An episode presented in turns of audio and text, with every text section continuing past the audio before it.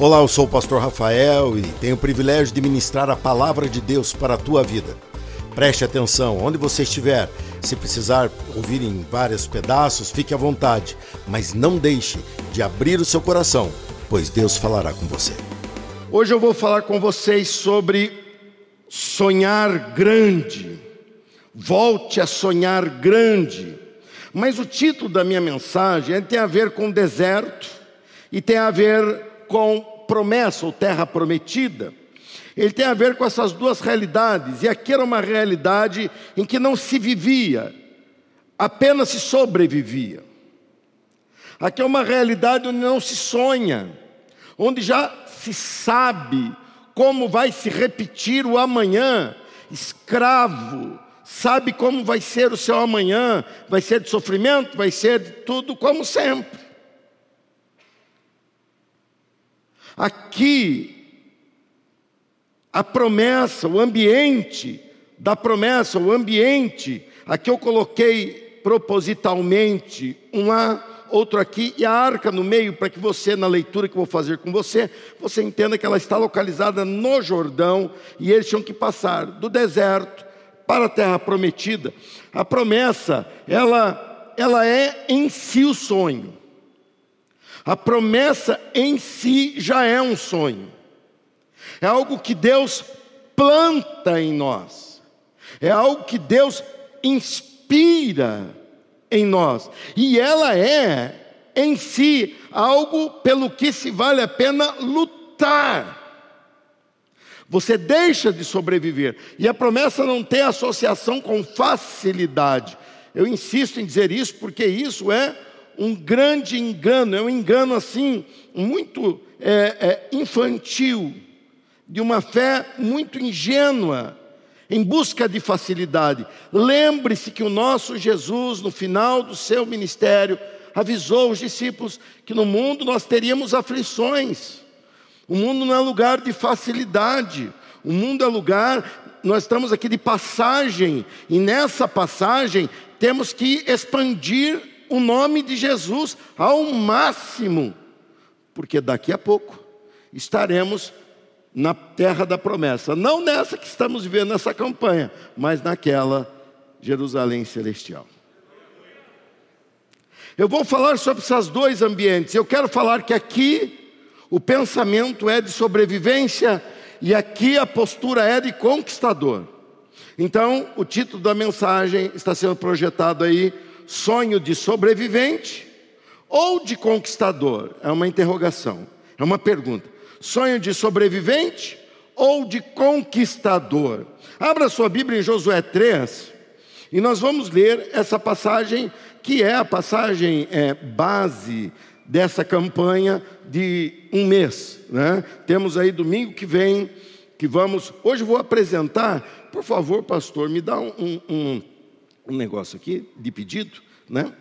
É, hoje eu vou apresentar para vocês uh, o formato de se fazer um pedido, porque se você faz um pedido com mentalidade, com sonho de sobrevivência, você não vai viver o sonho da conquista. Você tem que ter, e isso aqui nós vamos fazer hoje com você. Estou antecipando já para você se organizar e não perder. Domingo que vem falaremos sobre o valor o, o, a importância do voto, do alvo financeiro nessa campanha. Por que isso envolvemos? Por que fazemos isso? Estamos aqui, compramos cadeiras sem precisar fazer campanha, sem precisar. Por que essa igreja faz isso? E nós você vai entender com clareza no domingo de manhã, no domingo que vem de manhã e à noite, quando falarmos sobre é, o altar visível e o altar invisível. Tá bem?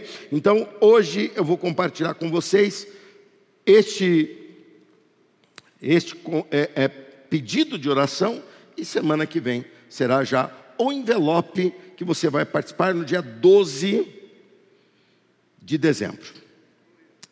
Está escrito aí no capítulo 3, no dia seguinte. Se é no dia seguinte, vamos ver o que aconteceu no dia anterior.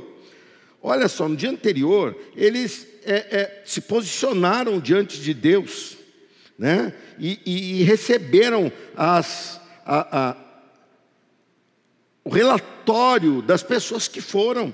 ver e foram cuidados por Raabe e tudo mais. E aqui no versículo 24 do capítulo 2 diz: Certamente o Senhor nos deu toda a terra. Disseram eles: Todos os seus habitantes estão desesperados por causa, por nossa causa. Olha só, eu retomei isso, embora não tenha a projeção ali, que eu passei para eles a projeção só do capítulo 3, e eu pedi para você ver isso na sua Bíblia, o 24, porque ele tem uma diferença muito grande com o que aconteceu antes do deserto. An deserto não fazia parte do plano de Deus. 40 anos de deserto, quem escolheu foi a geração que duvidou de Deus.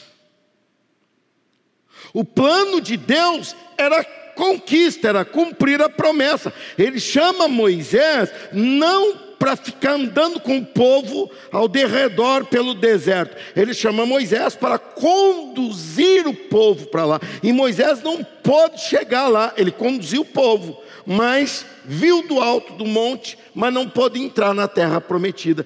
40 anos. Olha, isso aqui é determinado por um povo antes disso. Saiba, muitas vezes desertos na tua vida não eram para existir. Eles são fruto de dúvida, são frutos de desagrado a Deus. E você tem que ficar atento a isso.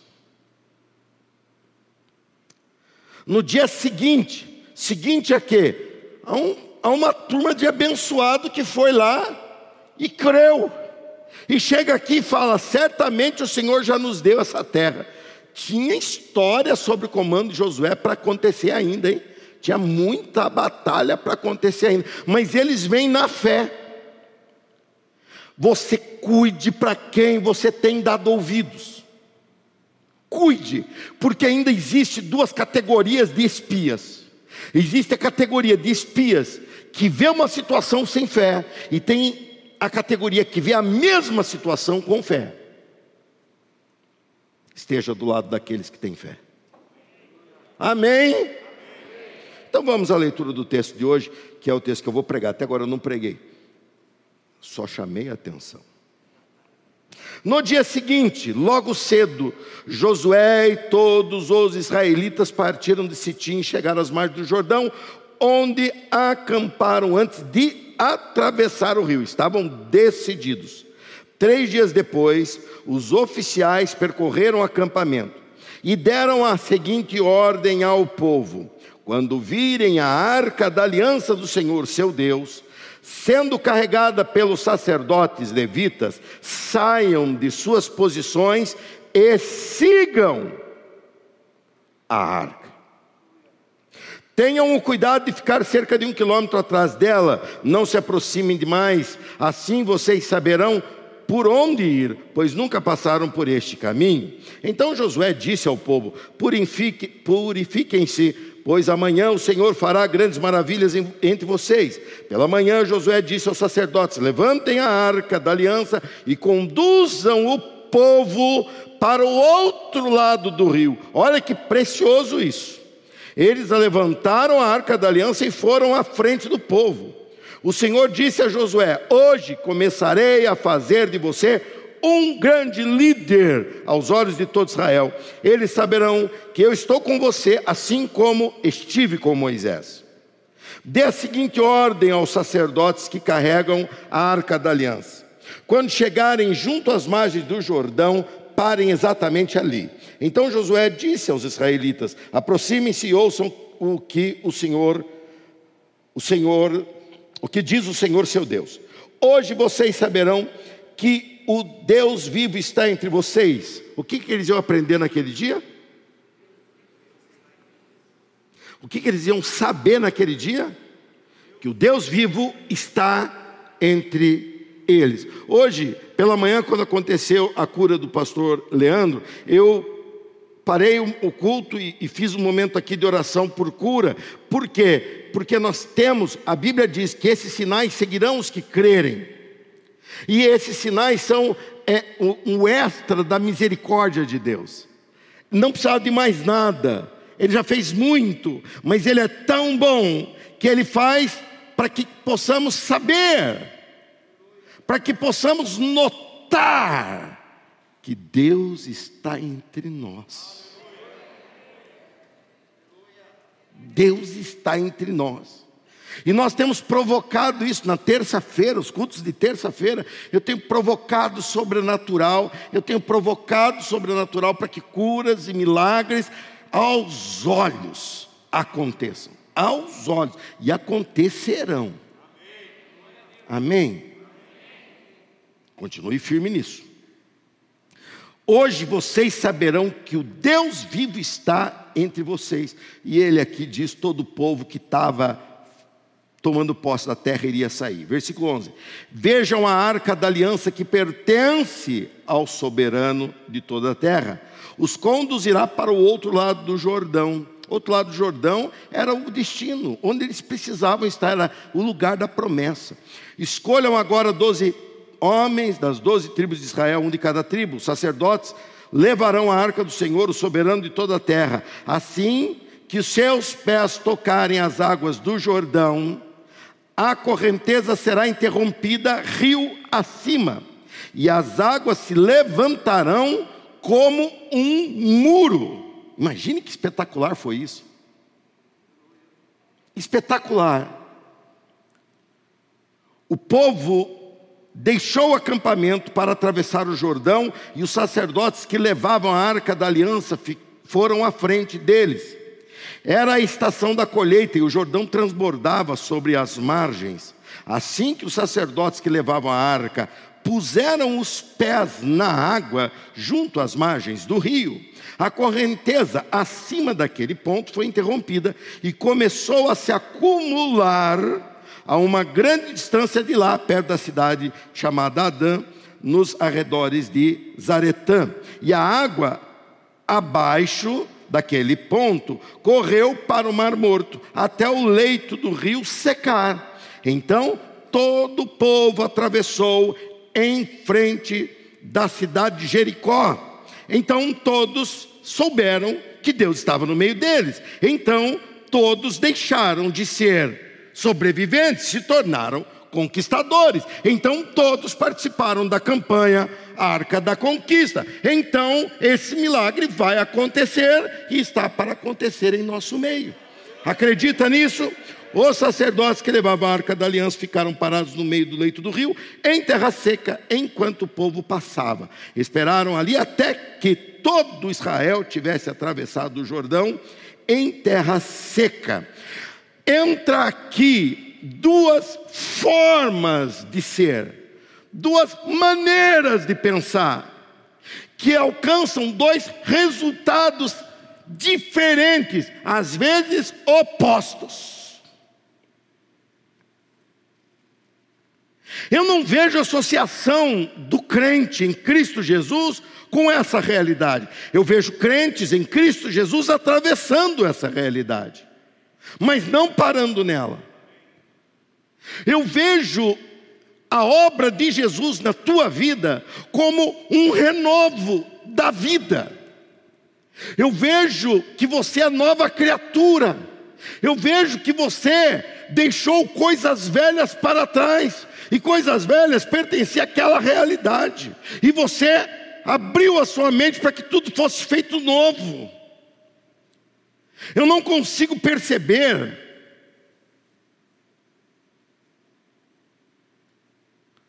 Como seria possível você que já nasceu de novo, que já tem uma experiência com Deus, não deixar vir à tona a essência de Deus? A essência de Deus é conquistadora, é criativa, a essência de Deus é poderosa, ela é vida, ela multiplica, e Deus soprou isso em nós caímos, nos afastamos, falei um pouco sobre isso semana passada, mas Cristo veio e restaurou isso em nós. Embora ainda venhamos carregando corpo, alma e espírito, o corpo ainda precisa ser transformado e por isso ele precisa morrer, porque se não morrer, ele não pode receber a novidade que tem para ele reservada, que é um corpo glorificado. O nosso espiritual, a nossa alma está sendo trabalhada nos cultos, na tua leitura da palavra de Deus, nas tuas meditações e principalmente nas tuas decisões. O crente não se faz no domingo à noite, o crente se faz na segunda de manhã. Domingo à noite ele aprende o que fazer, segunda de manhã é que ele faz. Está concordando? Diz um amém aí.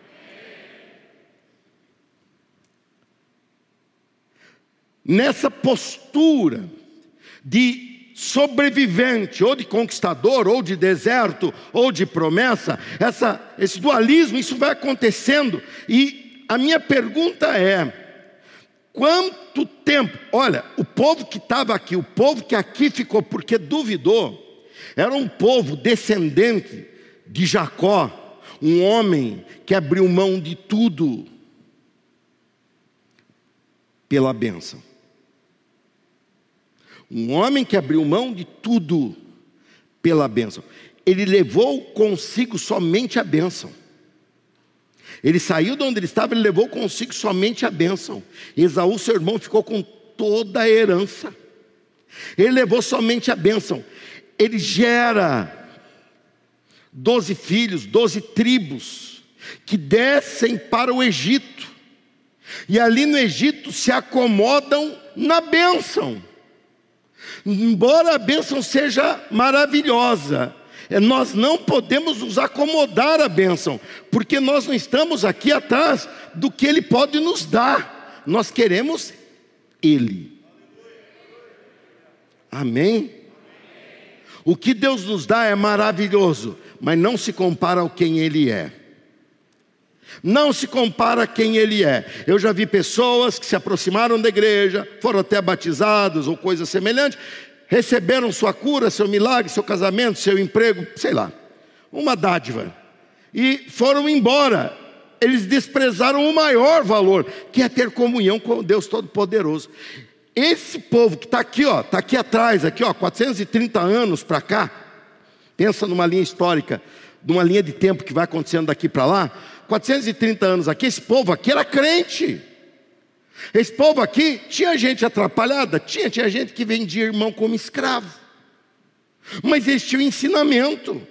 Eles eram os filhos de Abraão, eram netos de Abraão, eram bisnetos de Abraão.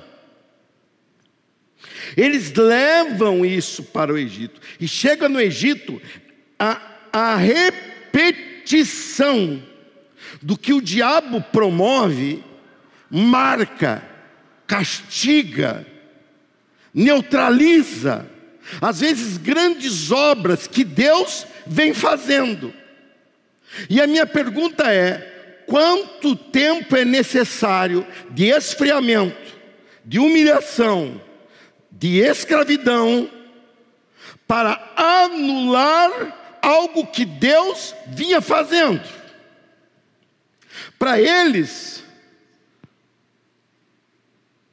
Foi desses 430 anos, alguns, muitos, de escravidão e 40 anos no deserto. Nesses 40 anos no deserto, que você tem a narrativa enorme do Êxodo, você tem detalhes de como eles oscilavam entre crer e não crer. Como eles tinham entre eles pessoas que por direito eram do povo, mas de fato não pertenciam ao povo. E eu fico olhando para vocês que por direito estão aqui dentro e fico me perguntando quem realmente pertence à igreja de Cristo, quem realmente pertence, quem realmente está me ouvindo, no sentido de dar ouvidos. É isso que nós vamos entender agora, que essa escravidão, até que ponto o mal pode alterar a essência de Deus em nós. Até que ponto a dificuldade, a tristeza, o momento ruim, assim por diante, pode alterar aquilo que somos em Deus. Depois de 40 anos de sobrevivência, de previsibilidade, eles estavam sendo desafiados. Talvez o teu não seja 40 anos, seja 4, seja 20, seja um mês talvez seja um ano, Talvez seja uma história, mas Deus está nessa campanha te desafiando. Você vai viver as promessas de Deus. Deus quer que você mude de postura. Quem está me entendendo, levanta a mão e faz assim. Quem aqui quer se tornar um conquistador, dá um glória a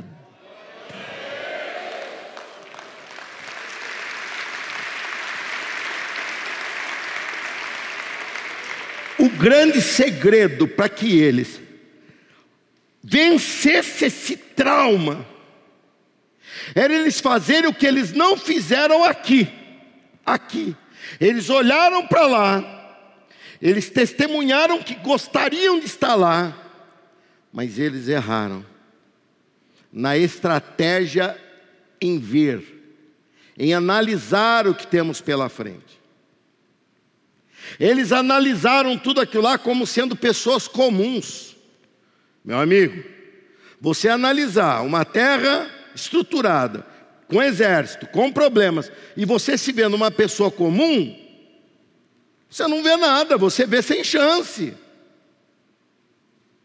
Eles erraram, e esse erro você não pode cometer. Então leia Josué 3:3, que vai ser projetado agora, mas leia junto comigo. Vai lá, você vai ler mais alto que eu, porque eu não enxergo nada que está ali. Vai lá.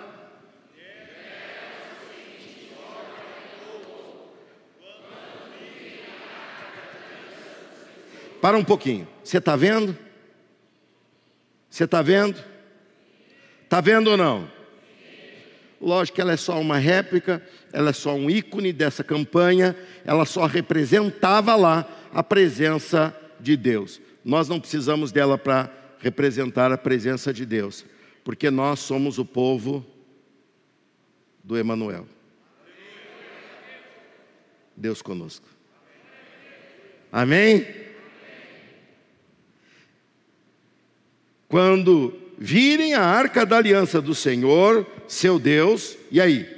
Sendo carregada pelos sacerdotes levitas, vocês têm que tomar uma postura, qual que é? Olha, isso aí não é fácil, hein? Sair da posição não é fácil. Eu acho engraçado, né? nós vivemos a época das, das frases prontas, dos, dos emojis, das, das figuras, e é, e é, comum você ver num palanque alguém falando, geralmente um político, às vezes até um pastor, falando assim: quem quer mudança? Todo mundo levanta. Eu quero mudança. Aí ele repete a pergunta: quem quer mudar? Ninguém levanta a mão. Quem já viu essa figurinha? Só eu vi? Quer que eu mande para vocês?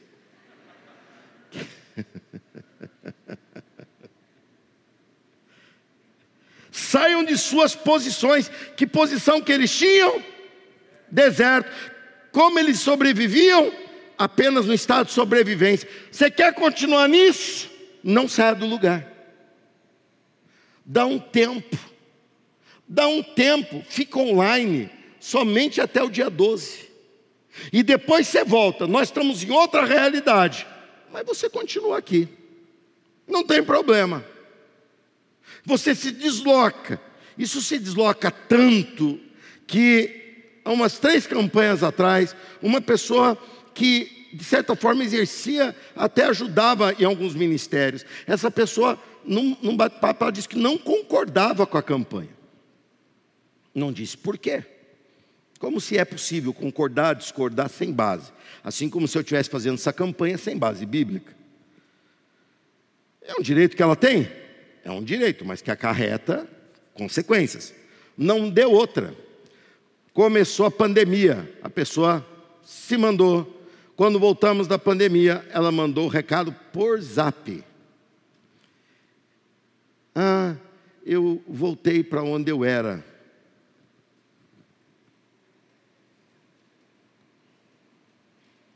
Que, que ela falou? Voltei? Tomara que não aconteça isso com nenhum de vocês. Que você não volte para onde você era, que você só siga para frente. E você viva a promessa de Deus. E aqui termina com o que nós precisamos aprender. Põe o texto. Sigam a arca. Aqui, ó, você está aqui. Você está aqui, você tem uma história, você é traumatizado, você tem marcas de chicotada nas costas, você tem um monte de história, você tem pés cansados de marchar no deserto, você pode ter um monte de história para contar. Mas ele está dizendo o seguinte: o povo antes de vocês, há 40 anos atrás, erraram, o povo errou por não ter essa instrução, ou pelo menos por não respeitar essa instrução. Eles olharam para a terra da promessa e perguntaram: como nós iremos lá? O povo de agora estava aprendendo essa mensagem que eu estou pregando para você. Primeiro ensino do que você vai ver hoje. Põe lá no telão para nós. Sonho, sonhe, projetando Deus no teu futuro.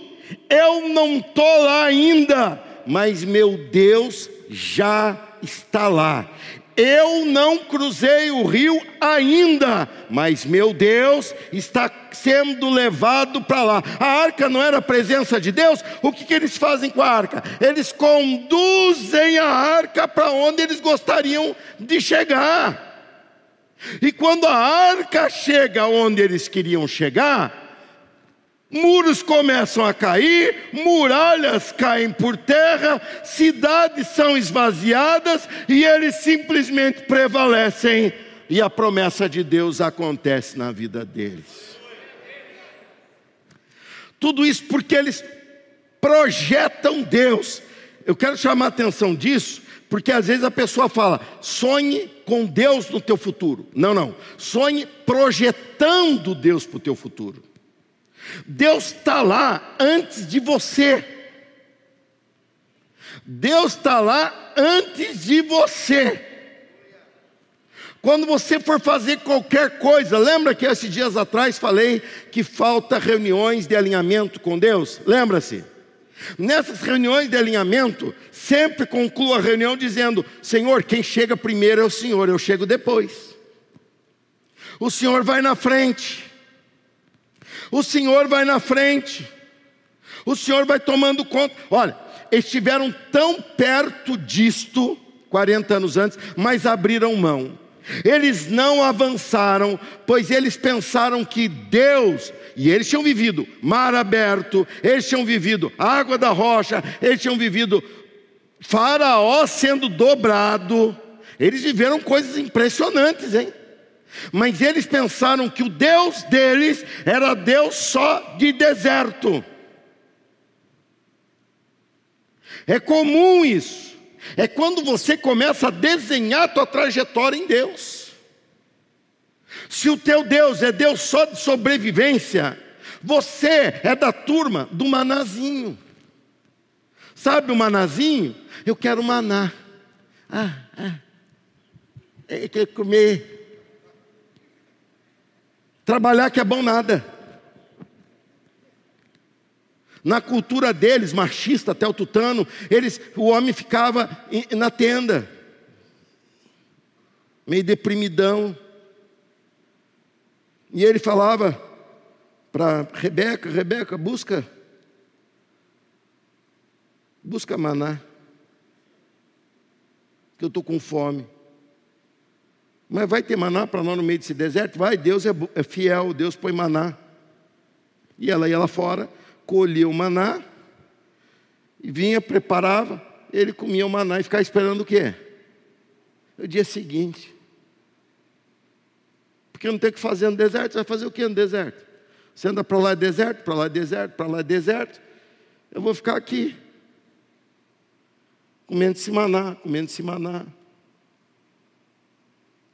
Você sabe que tem crente, membro dessa igreja, que está aqui, no mesmo jeitinho, de quando começou? Não pode. Poder pode, mas é bom.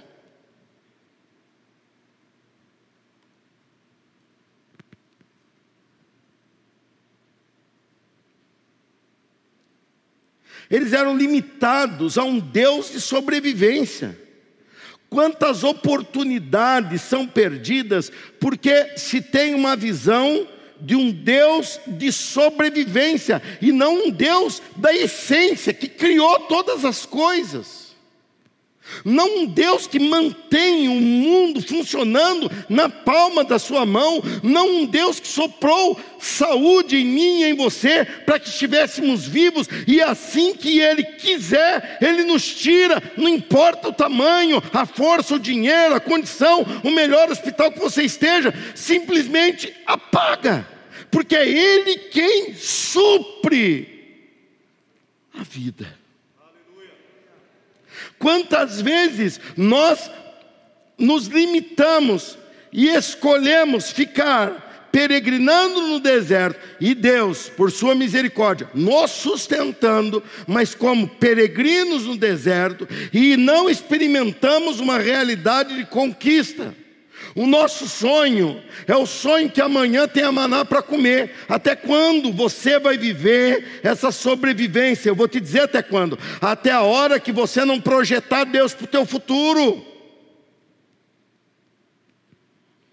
Eu contei para vocês, acho que foi domingo passado, no retrasado, do terreno que ofereceram para nós, que ainda não está pronto para negócio, estão terminando alguns documentos, porque são vários lotes, mas toda vez que eu passo ali, eu passo ali, irmãos, há anos. Ah, ando, um lado é o traveco, do outro lado é um muro.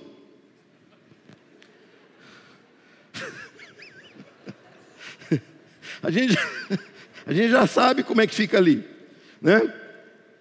Há anos eu passo ali, eu não me importava.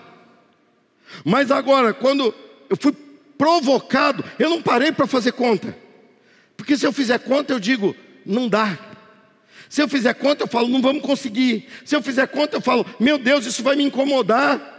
Eu vou começar a atrasar conta, eu vou começar toda aquela, aquela confusão na minha mente outra vez. Se eu fizer conta, eu vou falar, vai ter crente virando o nariz. Mas daí, quando a igreja crescer um pouquinho mais e já não tiver lugar para botar carro, sou eu responsável diante de Deus. Aí o que, que eu faço? Eu passo ali, levanto as mãos, às vezes até paro um pouco, diminua velocidade, levanta as mãos para um murão, que eles até pintaram lá para ver se vê melhor. Eu, eu coloco as mãos e falo, Deus, que ninguém queira esse lugar, para ele baratear. Que ninguém queira esse lugar. Porque Deus, nós vamos comprar esse lugar. E vamos comprar esse lugar. Pastor, e se outro comprar, eu compro do outro que comprar. E se levantarem um prédio, eu compro aqui do lado. E se construírem um prédio aqui também, a gente vende aqui e compra um campus de uns 100 mil metros quadrados, mais ou menos. Deus é Deus. Deus é Deus de expansão. Eu vou ficar agora com medo do que depois de tudo que eu já vi Deus abrir o mar, eu vi Deus dobrar o faraó, eu vi Deus suprir da água da rocha. Agora eu chego aqui, olho para lá e falo, mas não dá. Ah, claro que não dá. Eu não consigo, mas Deus consegue. Essa é a nossa deixa, esse é o nosso diferencial. Deus consegue, eu vou até o máximo de eu me esticar, mas eu não chego. Aí vem Ele, com a presença dEle, que é o Senhor Jesus Cristo, pisa naquela água, o rio se abre e eu passo em perna enxuta. Aí chega lá, tem muralha ele sopra a muralha, cai tudo e eu avanço. Aí chega lá, e tudo que ele quer de mim todo esse trajeto é que eu seja fiel a ele. Porque se eu não for fiel a ele, o que me espera?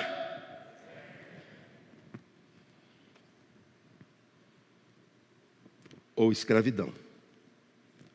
Sobrevivência é um futuro de repetição.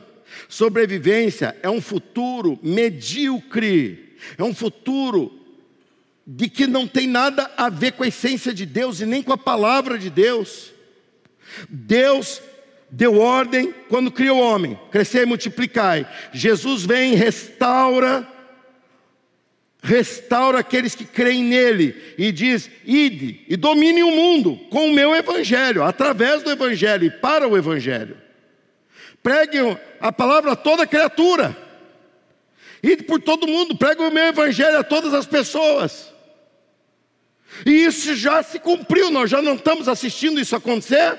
Nós estamos em um outro continente que nem descoberto era na época, hoje é descoberto e tem igreja cristã para tudo que é lado, e tem essa bela igreja aqui, da qual eu faço parte, você faz parte. Fala para mim, o poder de Cristo que ali foi dado não está acontecendo? Agora, a tendência é você parar e falar, mas comigo não. Por que com você não? Por que, que você se coloca fazendo parte do deserto? Ou é porque é preguiçoso e quer ficar comendo maná, ou é porque é um conformado, ou porque você está dando ouvido para a voz errada. Dos doze espias, dois falaram da parte de Deus, dez falaram da parte do diabo. E uma nação ficou. E pior, Moisés, que era homem de Deus, crente e valente, tem que ficar andando que se povo pelo deserto. Aquela enrolação toda, aquela confusão toda. Eu não vou ficar, hein? Já estou avisando. Fica o pastor Luiz com vocês. se vocês quiserem ficar no deserto, pastor Luiz assume o comando aí, pastor Leandro, quem quiser. Eu, eu quero conquistar. Quem mais quer conquistar, dá um glória a Deus. É, então acho que ninguém vai ficar para trás. Ele nos sustentou no deserto, mas nos fará conquistadores. Ali ele nos sustentava. Aqui, quando o povo entrou aqui, o maná cessou. Olha que coisa impressionante. O que é uma postura na pessoa. Eles não tinham terreno, eles não tinham ainda feito as hortinhas dele, nada. Eles entraram aqui, Deus falou: agora vocês mudaram, mudaram de fase, agora vocês são conquistadores, não são mais sobreviventes do deserto, vocês são conquistadores, e conquistador vai atrás do seu alimento. Na hora que eles entraram, o maná cessou. E eles começam a viver da terra, começam a trabalhar. Inverteu. O, o, o, o Ebraim que ficava aqui e falava para Rebeca, vai buscar, a Rebeca acordava ele cedo e falava, vai trabalhar.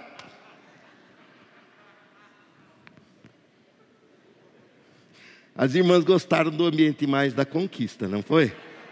É um ambiente melhor. Vai trabalhar, vai trabalhar a terra, vai lutar. Segundo ensinamento que eu tenho nisso: sonhar, sonhar grande, sonhar é um rompimento com o passado. Você sabia que as pessoas projetam mais Deus pro passado do que pro futuro? Às vezes no presente, mas mais no passado. Deus me ajuda a superar aquilo que fizeram por mim. Deus me ajuda a vencer aquilo que aquela maldade. Deus me ajuda e elas ficam, Deus me ajuda a tirar esses rótulos que prenderam em mim pelas coisas que eu fiz. Deus, gente, passou. Deus tem coisa nova.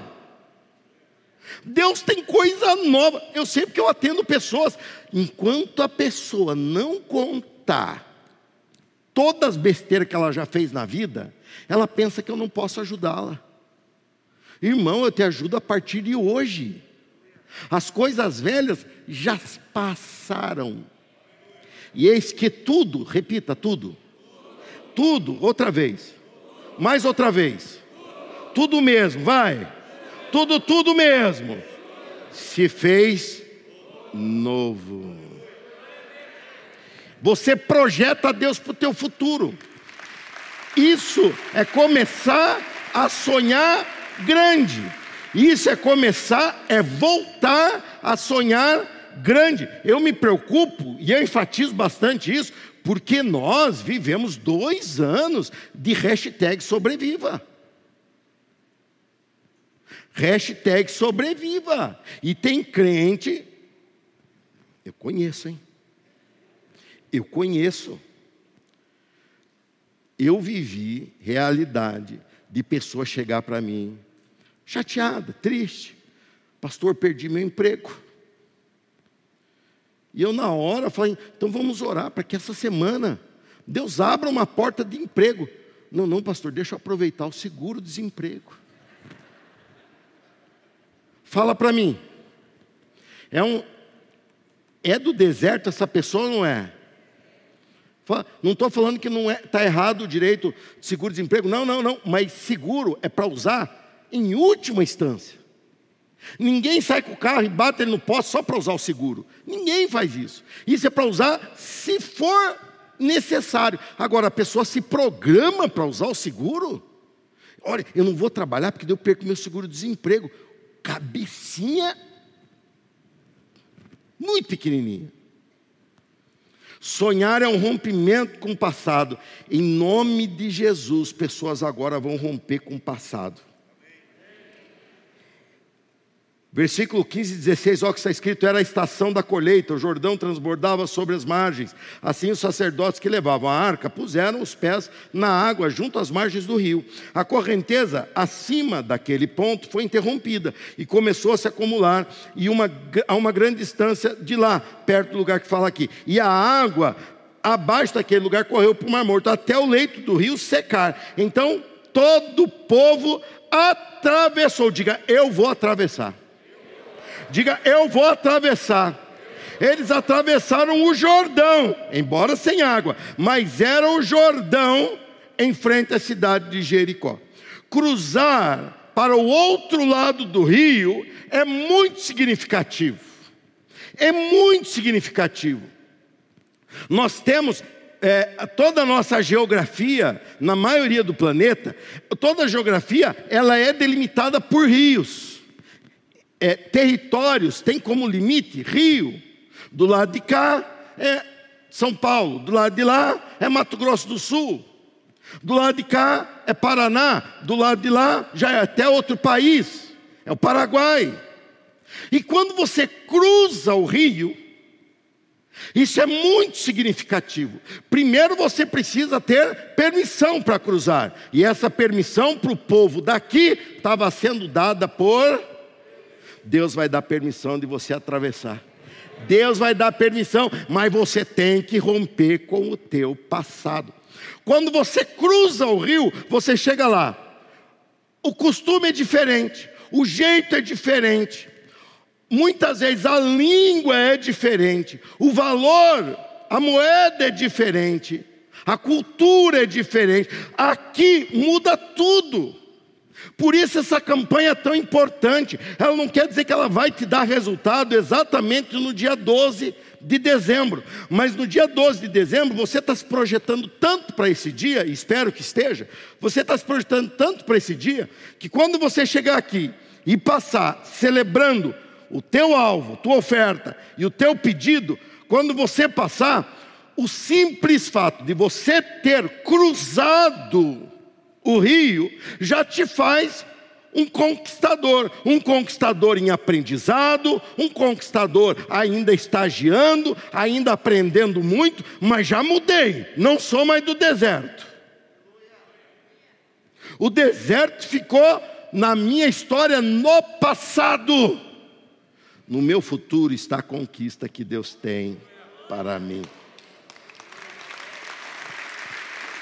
Do outro lado, tudo mudaria. Do outro lado, eles seriam conquistadores. É necessário uma atitude de fé que abre um caminho para uma outra realidade. E essa atitude de fé, ela é a somatória de um pedido, e você vai receber hoje, para você ver como é difícil fazer um pedido, como você tem mentalidade daqui para pedido. Mentalidade daqui. Pedido daqui é não que nunca falte maná. Isso aqui é pedido daqui, ó. Pedido daqui. Ah, é tudo diferente.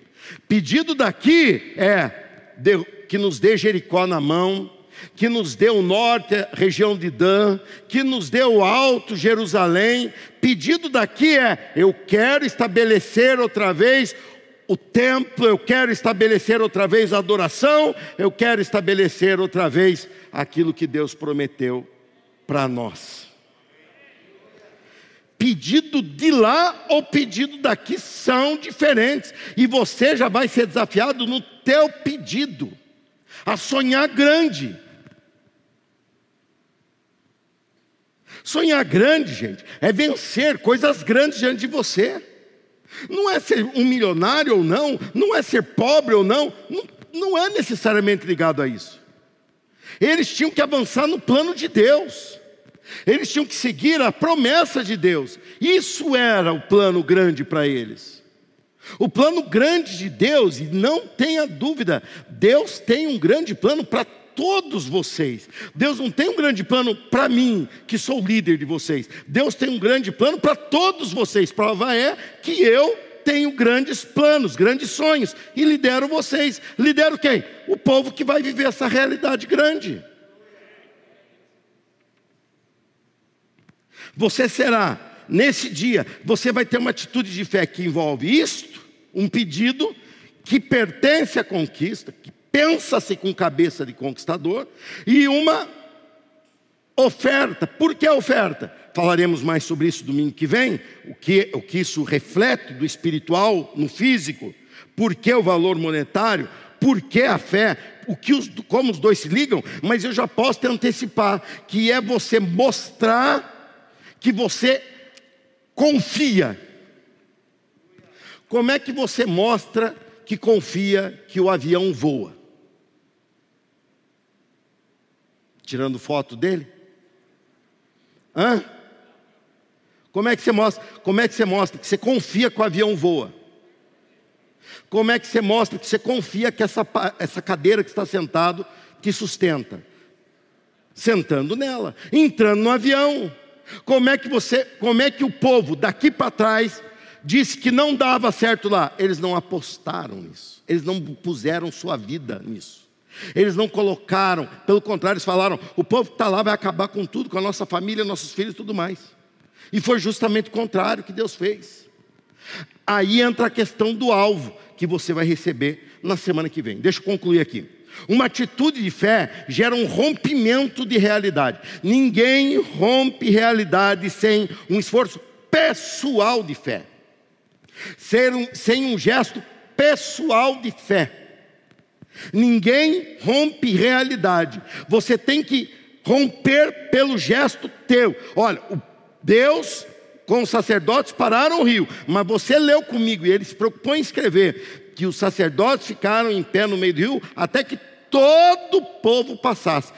Todos eles tiveram a sua experiência, cada um de um jeito, mas todos eles tiveram a sua experiência. Campanha Arca da Conquista é todos nós teremos a nossa experiência, cada um de um jeito, mas todos nós. A, o passado que escravizava ficou para lá.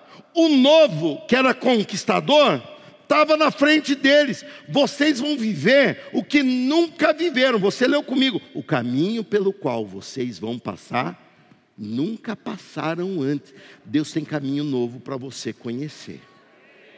Cruzar o rio é uma libertação. Essa campanha é a 16 que fazemos, 15 anos acontecendo. Ela é uma libertação. Ela nos libertou de uma igreja limitado nos seus pensamentos, para uma igreja que acredita e confia num Deus que faz grandes coisas. Ela nos libertou de situações, de dificuldades, e ela nos rompeu. Um dia eu lembro que uma pessoa veio e me falou uns desaforos sobre a parte da música. Nós não, nós, é, é, é, é sabe aquilo? Juntou um que toca violão, outro reco-reco, outro cuíca, e vamos fazer uma banda, sabe? Era assim. Aí eu olhei para aquela pessoa, eu não via previsão nenhuma, eu não via, eu não via saída nenhuma. Eu olhei para aquela pessoa, porque aquela pessoa veio me falar que ia sair porque ela era um, um músico especial e, e destoava do grupo. Eu falei, verás com os teus olhos, mas não comerás, igual o capitão lá você terá notícias de que este louvor desta igreja não só vai ficar bem, ele vai ditar moda para todo o Brasil.